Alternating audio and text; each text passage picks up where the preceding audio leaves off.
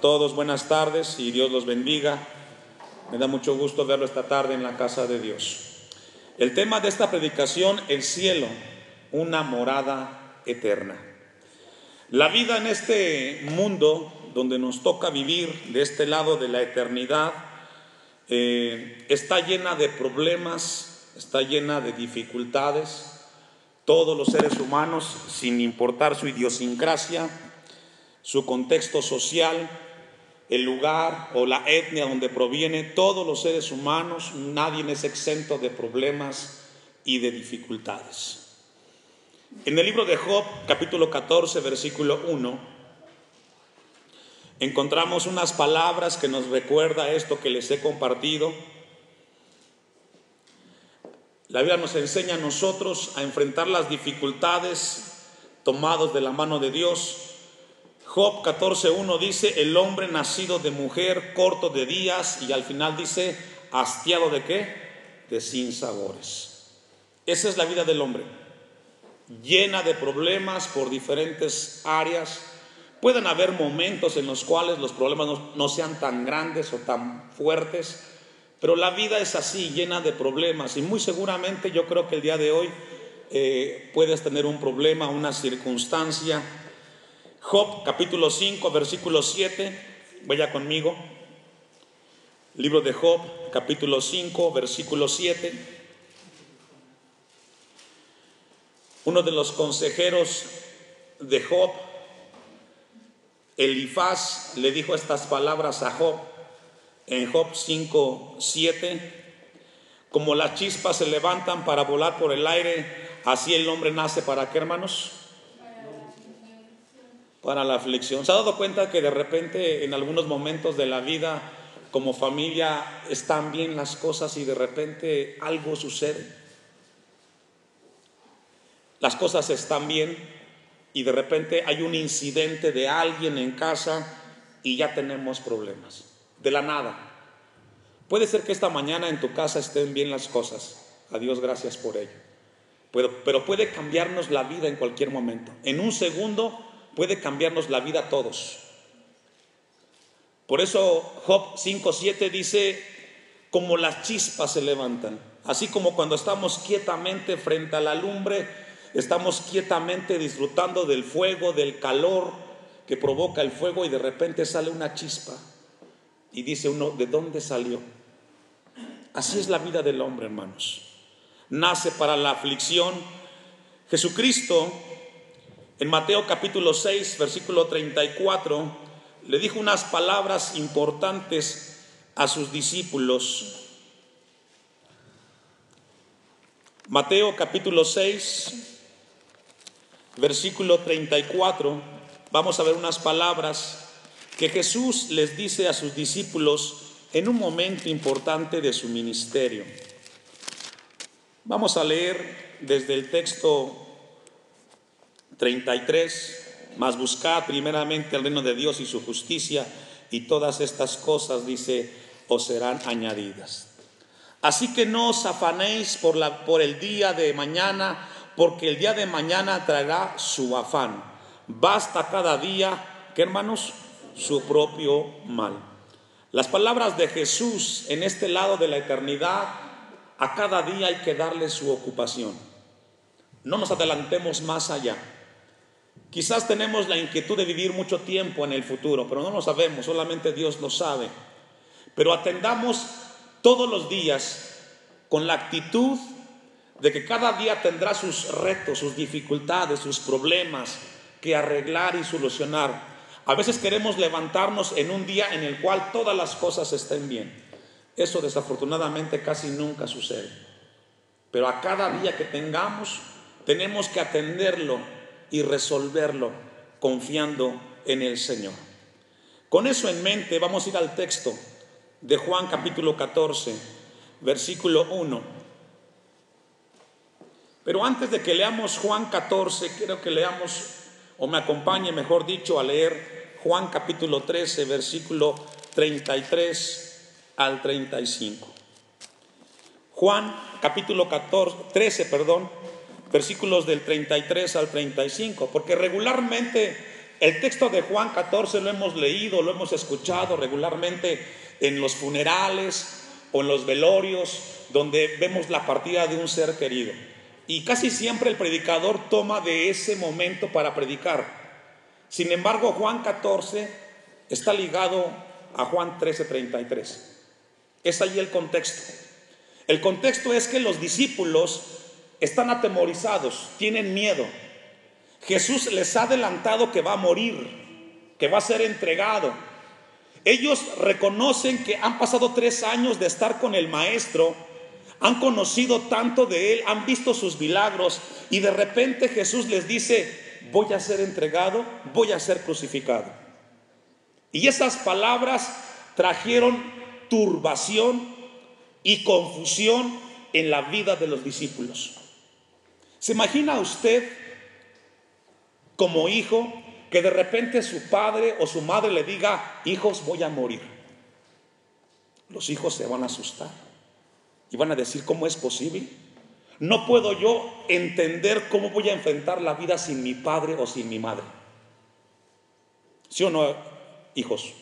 Los que tienen papá. ¿Se imagina usted la vida sin su papá o sin su mamá? ¿Cómo sería su vida? Muy difícil. Es más, hay hijos que dicen, mejor ni lo pienso. No puedo imaginarme yo vivir, levantarme en la mañana y no ver a mi mamá o a mi papá. Esas palabras de un padre hacia el hijo, de una madre hacia el hijo, trae confusión, los inquieta. Y eso fue lo que les pasó a los discípulos. Dice Juan 13, 33, hijitos, aún estaré con vosotros un poco, palabras de Cristo. Voy a estar todavía con ustedes un poco. Me buscaréis, pero como dije a los judíos, así os digo ahora vosotros, a donde yo voy, que vosotros no podéis ir. Estas palabras impactaron el corazón de los discípulos. Ellos ya sabían que Jesús iba, les había dicho que iba a morir. Y aún más Jesús les dice, y a donde yo voy, ustedes no pueden ir. Ellos no lograban entender, mucho menos aceptar el que habría una separación con su maestro. Lo rechazaron. Versículo 34 de Juan capítulo 6. Dice el texto 34. Perdón, seguimos en Juan 13, disculpen. Juan 13, 34.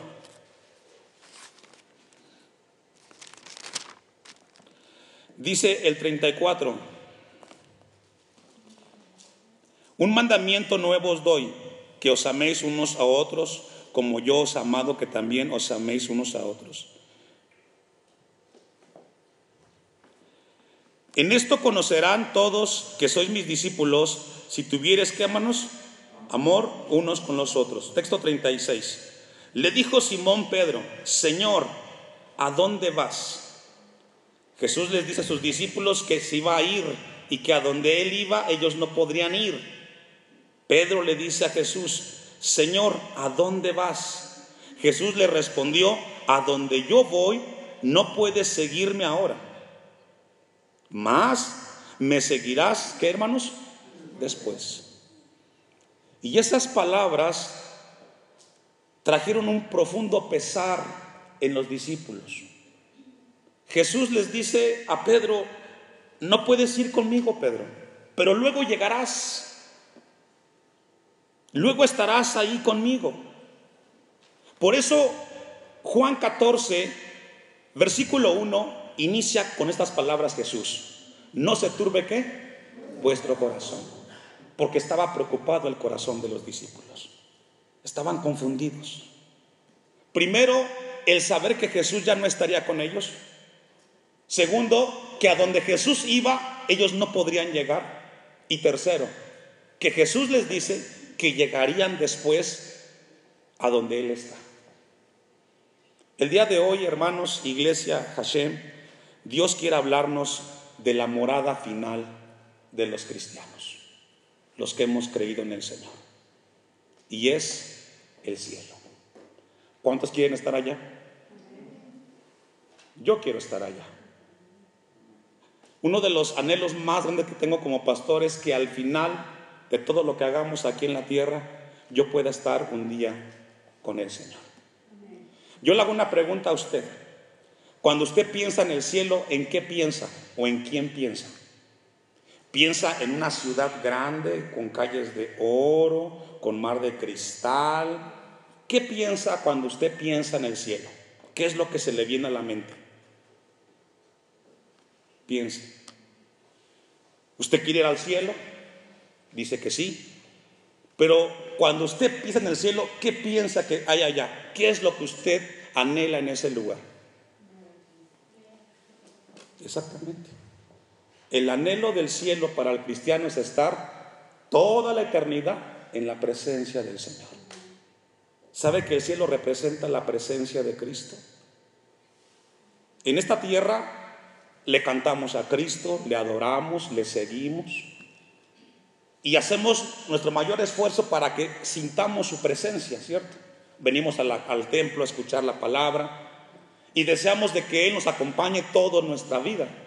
Pero cuando pensemos en el cielo, pensamos estar en la misma presencia de Cristo Jesús. No se turbe vuestro corazón. Los discípulos estaban preocupados, estaban turbados y era un momento en el cual Jesús quería que su fe se fortaleciera, que tuvieran consuelo por encima de lo que estaban viviendo, pensando en ese momento, que ellos pudieran tener tranquilidad. Y sabe que cuando tenemos problemas, cuando estamos muy afligidos aquí en esta tierra, cuando pensamos en el cielo, pensamos en qué? En consuelo y en paz. ¿Cierto o no? Por eso Jesús les habló a sus discípulos de que en los momentos difíciles de la vida en esta tierra, cuando no sepamos qué hacer, la esperanza más grande es pensar y anhelar estar un día en su presencia. Salmos 33, versículo 13 y 14. Salmos 13, perdón, 33, 13 y 14. Salmo 33, 13 y 14. Ya dijimos que cuando pensamos en el cielo, hablamos de la presencia del mismo Señor Jesucristo. Dice este salmo, desde los cielos miró Jehová, vio a todos los hijos de los hombres. ¿Desde dónde? Desde los cielos. El cielo representa la morada del mismo Dios creador. Desde allá nos ve. Desde el lugar ¿De qué hermanos? Su morada. El cielo es un lugar. ¿Es un qué hermanos? Un lugar. A veces la gente piensa que el cielo es un pensamiento. Hay gente que tiene la idea que decir, es algo místico. Usted lo piensa y ese es el cielo. Usted puede pensar en algo bonito y eso es el cielo. No, según la Biblia, el cielo es un lugar. Algo literal, algo, algo en el cual vamos a estar no es un estado mental del hombre. Dice este salmo, desde el lugar de su morada miró sobre todos los moradores de la tierra. Es decir, el cielo es un lugar. Estaremos allá por la eternidad. Isaías 63, 15.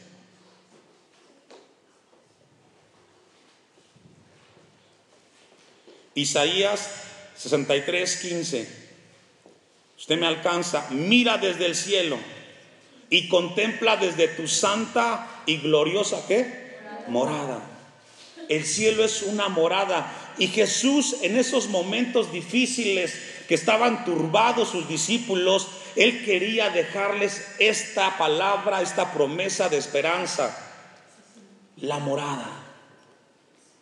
Mire, mira desde el cielo y contempla desde su santa y gloriosa morada, donde está tu celo y tu poder, la conmoción de tus entrañas y tus piedades para conmigo, se ha estrechado. Es un lugar. El cielo es un lugar donde está el Dios creador. Por eso nosotros aquí en la tierra estamos como peregrinos y extranjeros. Estamos de paso. Yo le hice una pregunta a usted que si quería ir al cielo y usted me dijo, bueno, algunos dijeron que sí. Los que dijeron o los que no contestaron es porque están aquí muy cómodos en la tierra. El que no quiere ir al cielo es porque está muy contento aquí, en el aquí y en el ahora. Pero el aquí y el ahora va a pasar. Vamos a partir todos de este mundo en algún momento. Volvamos a Juan capítulo 14 y continuemos con el pasaje. No se turbe vuestro corazón. Creéis en Dios, creed también en mí. Versículo 2. En la casa de mi Padre muchas moradas, ¿qué hermanos? ¿Qué significa eso? Que en el cielo hay lugar suficiente para todos los hijos de Dios. Bendito sea el Señor por ello. No habrá sobrepoblación en el cielo. Hay lugar suficiente para que todos los hijos de Dios tengamos un espacio en ese lugar. Apocalipsis capítulo 7, versículo 9. Apocalipsis 7, versículo 9. Cuando Jesús dice en Juan 14, 2, que en la casa de mi Padre muchas moradas hay, Jesús tenía en mente esos palacios del Medio Oriente donde había habitaciones para cada uno de los príncipes o princesas, un lugar espacioso. Dice Apocalipsis capítulo 7, versículo 9, después de esto miré y aquí una gran ciudad, la cual nadie podrá podía contar de todas las naciones y tribus y pueblos y lenguas que estaban delante del trono en la presencia del Cordero, vestidos de ropas blancas y con palmas en sus manos. Dice este texto, gente de toda nación, tribu y pueblo que no se podía, que hermanos, contar. Hay lugar suficiente para los redimidos en la mansión celestial de nuestro Señor. En la casa de mi Padre muchas moradas hay. Nadie será excluido. Habrá lugar suficiente. Ahora, volviendo al texto de Juan 14, 2, me acompaña nuevamente, o lo tiene ahí con su listón para volver constantemente. En la casa de mi Padre muchas moradas hay.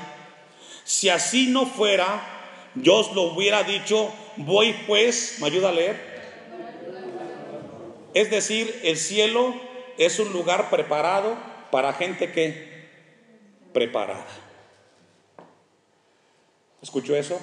El cielo es un lugar preparado para gente que preparada. Es decir, el que no se prepare no va a estar allá, no va a llegar allá. De manera accidental no va a llegar al cielo. Hay, gente que tiene el pensamiento de que las personas van a ir al cielo por ser buena gente aquí en la tierra. Pero en el cielo habrá gente que aquí fueron pobres, que no estudiaron, gente que no tenía una posición social o quizás nunca tuvo cosas propias, pero se prepararon en Cristo Jesús para estar allá. El cielo es un lugar preparado para gente preparada. Por eso la palabra de Dios nos habla a nosotros que Jesús fue a preparar lugar para vosotros. Un lugar preparado para nosotros que vamos a estar allá, que tenemos que ir preparados. Miren lo que dice Hebreos 12, 14. Nadie puede entrar al cielo sin tener su vida arreglada con Dios. Hebreos 12:14. Nadie podrá entrar al cielo sin tener su vida arreglada con Dios. Por cierto, ¿cómo está su vida delante de Dios esta mañana? Esta tarde, perdón. ¿Está cuentas con el Señor? ¿O tiene cosas que arreglar con el Señor? Dice Hebreos 12:14, ponga su vista ahí, seguid la paz con Dios Seguir la paz con todos, perdón, y la santidad, ¿me ayuda a leer? Es decir, nadie podrá entrar al cielo. Ninguno. Aunque vengan a una iglesia. Si su vida no está arreglada con el Señor. Algo que nos separa con Dios se llama pecado. El pecado nos separa, ¿cierto o no? Nos aleja de Dios. Y una vida en pecado no podrá entrar al cielo. Aunque tú quieras ir al cielo con la vida que tienes, no estarás allá. Sin santidad, nadie verá al Señor. Esta tarde Dios nos ha traído aquí, quizás fue una semana muy de mucho trabajo, de muchas actividades. Y quizás llegaste al fin de semana con proyectos para la semana que si Dios quiere viviremos. Pero si tu vida no está arreglada con Dios, si tu vida no está en paz con el Señor, no podrás ser parte de ese lugar eterno que llama la Biblia como el cielo. Juan 14, 6. Alguien dijo lo siguiente en lo que usted busca, Juan 14, 6. Una persona puede ir al cielo sin salud, sin riqueza, sin fama, sin mucho conocimiento, sin trabajo, sin belleza, sin amigos, pero nunca llegará al cielo sin Cristo.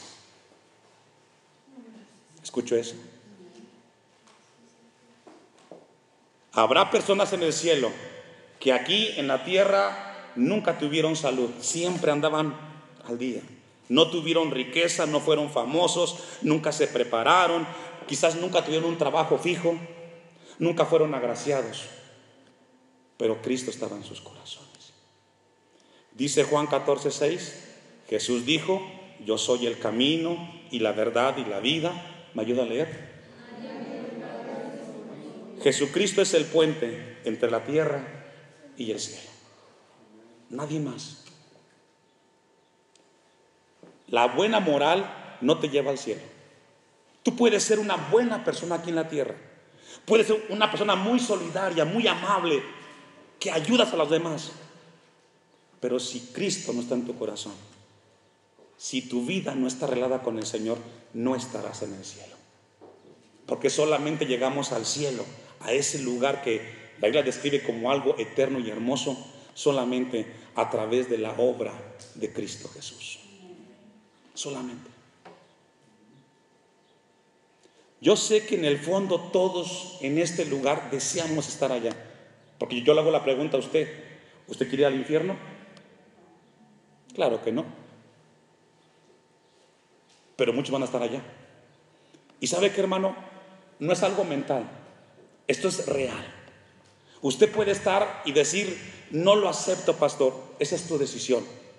Pero yo le creo a la palabra de Dios. Esa es veraz. Y este mensaje te va a retumbar si no llega a estar en el cielo, porque Dios te advirtió aquí en la tierra. Estamos de paso. Yo soy el camino, la verdad y la vida, y nadie viene al Padre si no es por mí. Hechos 4:12. Hechos 4:12. En el cielo es un lugar preparado para gente preparada. Hechos 4:12. Y en ninguno otro hay salvación, porque no hay otro hombre, otro nombre bajo el cielo dado a los hombres en que podamos ser salvos. Nadie más, hermanos. Solamente quién? Cristo Jesús. ¿Sabe que el mismo Cristo, a través del mensaje del Evangelio, es como las personas son confrontadas para que su vida se preparen para un día estar con el Señor? Vamos a ir concluyendo y regresemos a Juan 14, 3.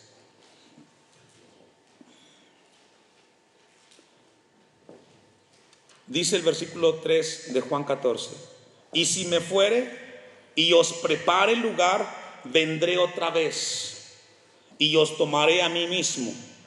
Recordemos que el contexto es que sus discípulos estaban ¿qué? preocupados, estaban temerosos, con miedo, ¿por qué? Porque iban a dejar de verlo. Jesús les dijo, voy a ser entregado, voy a ser crucificado, pero Jesús les consuela diciendo, vendré por ustedes y los tomaré a mí mismo, para que donde yo estoy, vosotros también, que hermanos, estéis. También nos enseña este, este, texto, hermanos, que en el cielo, escuche esto, habrá perfecta comunión con Cristo y con los hermanos en la fe. Escucho eso. Aquí en la tierra venimos al templo, cada uno tiene su manera de ser y quizás nos cuesta convivir con el hermano, aunque es hermano en Cristo, aunque es hermana en Cristo. Por diferentes maneras de pensar, nos cuesta a veces tener afinidad, pero en el cielo, en ese lugar, podremos convivir sin prejuicios con todos los hermanos en Cristo Jesús. Ya no va a haber ni odio, ni rencor, ni rencilla, ningún prejuicio, solamente la paz de Cristo. Perfecta comunión con Dios y perfecta comunión con los hermanos. Por eso el texto nos dice, y os tomaré a mí mismo para que donde yo estoy, vosotros también estéis. Y ese verbo nos habla de una perfecta comunión. Miren lo que dice Lucas capítulo 23, versículo 42 y 43.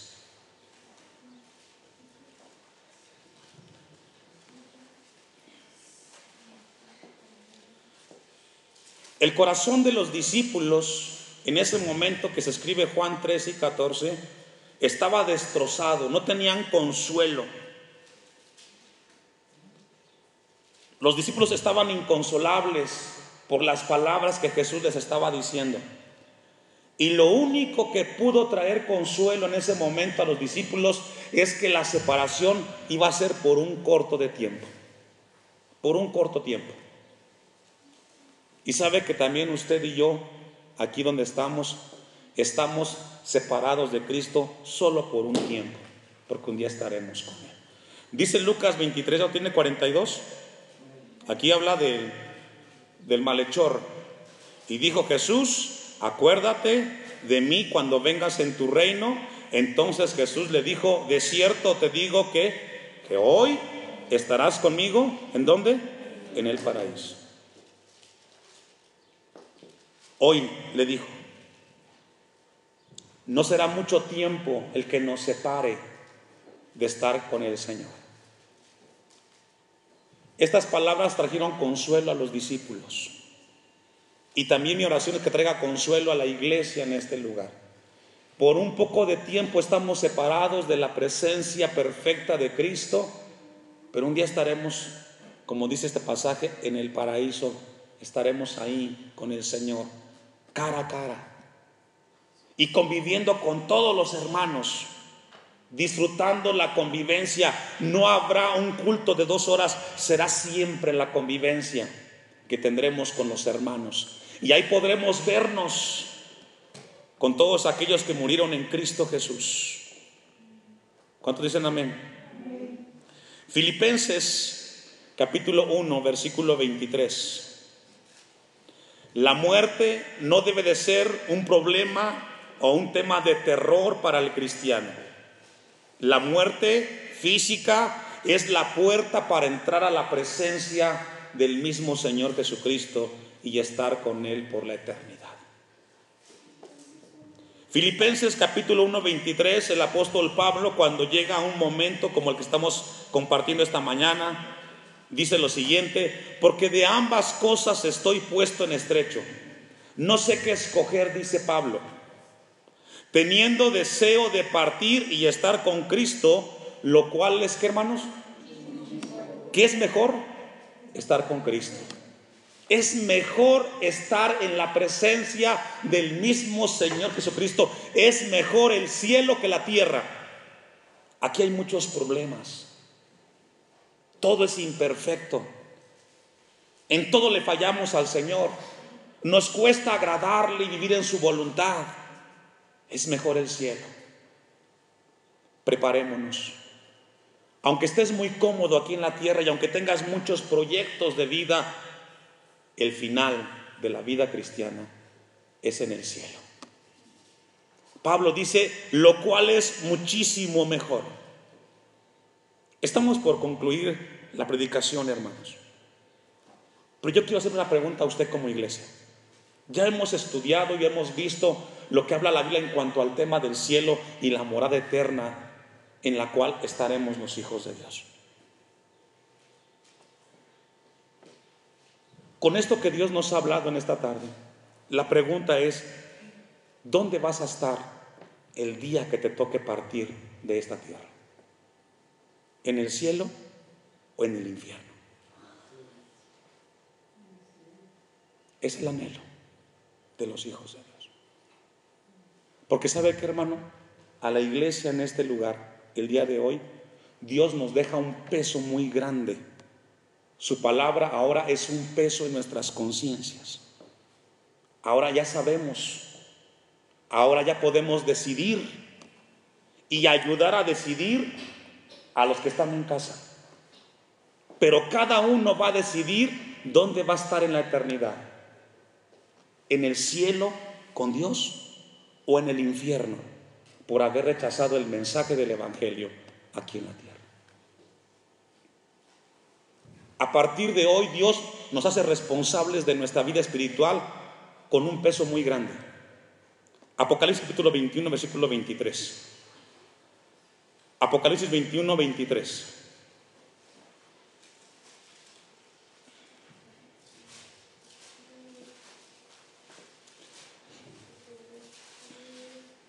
Apocalipsis 21, 23. Jesús les dijo a sus discípulos que por un tiempo y luego volvería por ellos. Pero en esta tarde Dios nos pregunta a nosotros, tarde que temprano, todos los seres humanos que han vivido, incluyendo a nosotros, un día estaremos enfrentando a Dios, o en su presencia, o separados de Dios. Dice el texto, la ciudad no tiene necesidad de sol ni de la luna que brille en ella, porque la gloria de Dios, ¿qué hermanos? Imagínese ese lugar. La Biblia insiste, el cielo es un lugar. No es un estado mental del hombre, es un lugar. Y es el mismo Dios que ilumina en ese lugar. Y va a iluminar todos los que estemos ahí. Y el Cordero es que, hermanos, su lumbrera. Esa es la esperanza de los que anhelamos un día estar en el cielo con el Señor. Anhelamos su presencia. Llegamos a, esta, a este templo el día de hoy quizás con problemas muy grandes, a veces que no podemos resolver. Pero nos deja las palabras Jesucristo como a sus discípulos cuando estaban preocupados y sin saber qué hacer si Cristo iba a partir. Voy a prepararles morada. Un tiempo estaremos separados, pero luego vendré por ustedes. ¿Sabe cuándo se, se, se vive esa palabra, hermanos? Cada vez que muere un cristiano y parte de esta tierra, ese texto es realidad, porque ya vino Cristo por él, ya está en su presencia. Y la muerte puede llegarnos en cualquier momento. Preparémonos Aprovechemos el tiempo. La vida en la tierra es muy hermosa, pero es mejor en el cielo. Y para llegar allá hay que prepararnos. No solamente con anhelo y deseo. La única manera para llegar allá es a través de Cristo Jesús.